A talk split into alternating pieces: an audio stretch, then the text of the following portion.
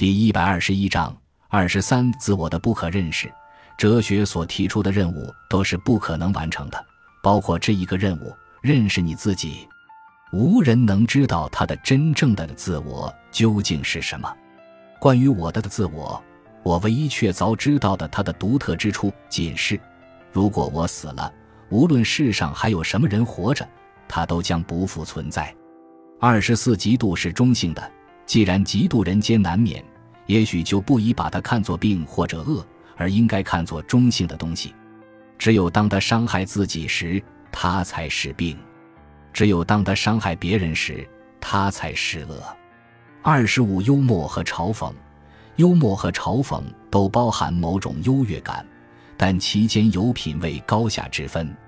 嘲讽者感到优越，是因为他在别人身上发现了一种他相信自己绝不会有的弱点，于是发出幸灾乐祸的冷笑。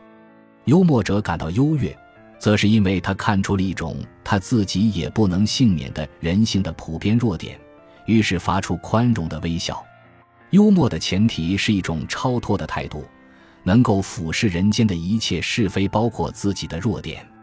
嘲讽却是较着劲的，很在乎自己的对和别人的错。二十六，沉默是语言之母，沉默是语言之母，一切原创的伟大的语言皆孕育于沉默。但语言自身又会繁殖语言，与沉默所隔的世代越来越久远，其品质也越来越退化。还有比一切语言更伟大的真理，沉默把它们留给了自己。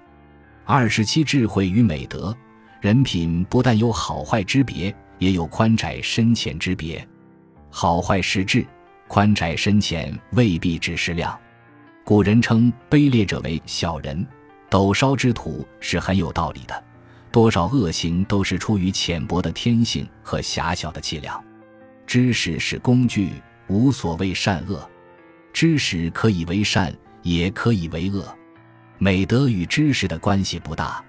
美德的真正源泉是智慧，即一种开阔的人生觉悟。德行如果不是从智慧流出，而是单凭修养造就，便至少是盲目的。很可能是功利的和伪善的。感谢您的收听，本集已经播讲完毕。喜欢请订阅专辑，关注主播主页，更多精彩内容等着你。